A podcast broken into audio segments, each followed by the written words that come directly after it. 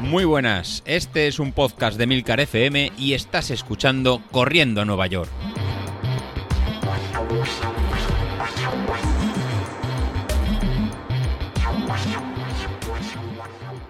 Muy buenas a todos, ¿cómo estamos? Bueno, primera semana de entrenamiento polarizado terminada. Bueno, oye, no sé, es una manera de, de saber cómo son los entrenamientos, el probar cómo son, a ver si se adaptan a tu forma de, entrenar, si te gustan, si no te gustan.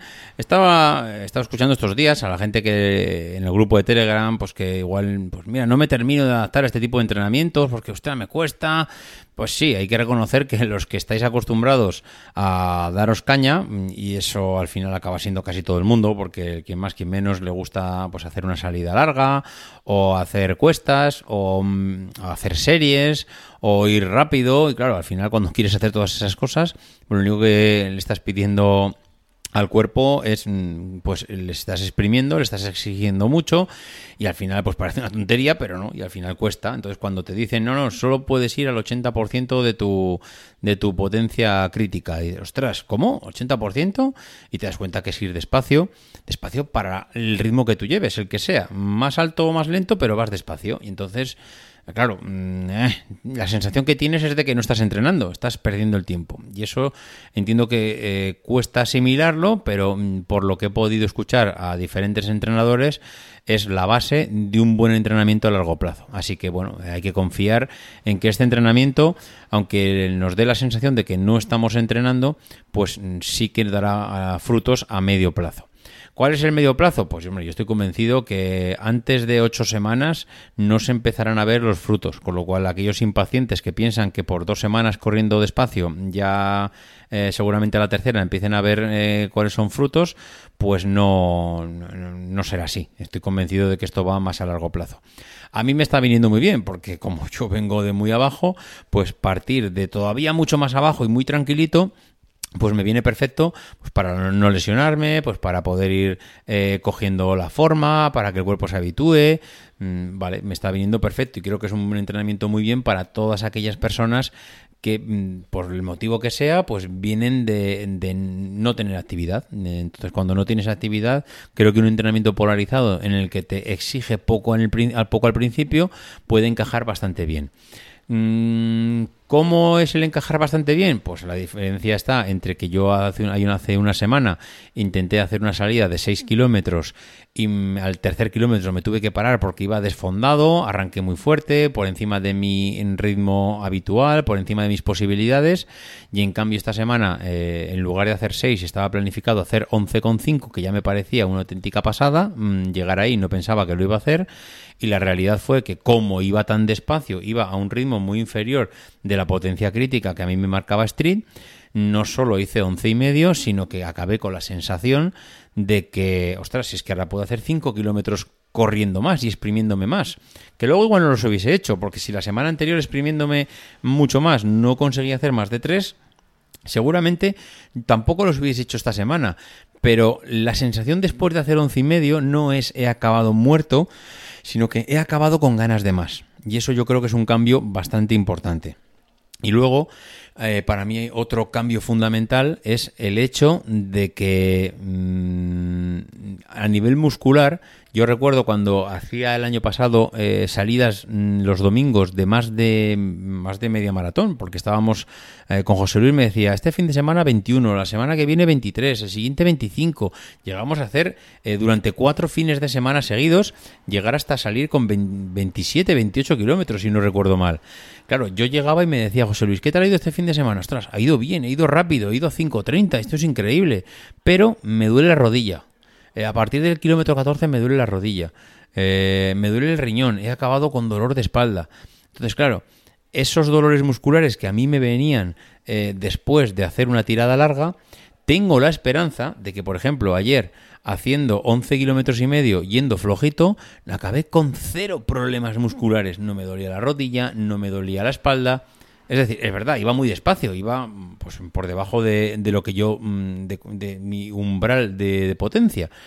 Pero mm, es verdad que llevo muy poco tiempo de actividad. Lo normal hubiese sido es después de tan poco tiempo de actividad hacer 11 kilómetros y medio cuando la semana anterior no podía haber, no, no pude hacer más de 3 es que mm, me hubiese dolido la espalda, me hubiese dolido la rodilla, me hubiese dolido el tobillo, hubiese acabado con los cuádriceps muy cargados. Eh, pues no, no pasó nada. Y es cierto que también está influyendo, entiendo que positivamente, el hecho de que estoy haciendo entrenamiento de core, entrenamiento de gimnasia, eh, cuando acabo la sesión de entrenamiento de, carrera todos los días. Estoy haciendo cuatro o cinco máquinas, ejercicios, sobre todo de fortalecimiento de espalda. Y, joder, la verdad es que se nota muchísimo. Yo ahora mismo, eh, cuando me incorporo por las mañanas después de levantarme de la cama, no tengo que hacer un gesto especial para que no me cause dolor la espalda. Y antes lo tenía que hacer, me tenía que levantar medio de lado porque si igual me levantaba eh, fuerte mm, eh, de frente, es decir, simplemente estás tumbado de la cama boca arriba y te le mandas hacia adelante, ese dolor, mm, o sea, esa fuerza que tienen que hacer los riñones para incorporarte hacia adelante, a mí eso antes me dolía. Igual me pegaba, igual me podía pegar un latigazo en la espalda que, que me dejaba, vamos, fino para el resto de la mañana. Y, o igual me tenía que levantar de lado. Y ahora no. Ahora, por ejemplo, llevo ya desde, pues, dos semanas desde que he empezado los ejercicios de gimnasia, de fortalecimiento de la espalda, en el que me puedo incorporar, me puedo levantar, puedo hacer cualquier gesto sin que me cause dolor. ¿Eso quiere decir que esto es magia y que puedo hacer lo que me dé la gana a partir de ahora? Pues no. Seguramente en algún momento igual también noto un sobreesfuerzo o un eh, algún tipo de resentimiento en la espalda. Eh, pues es posible, pero de momento he de decir que me está funcionando bastante bien. El único pero que le estoy encontrando ahora mismo a todo esto, pues es que este entrenamiento polarizado de momento, en esta única semana pero claro, esto ya no, es ya no es del entrenamiento polarizado. Yo llevo ya tres semanas de entrenamiento y en tres semanas de entrenamiento no he sido capaz de subir la potencia crítica ni un solo vatio.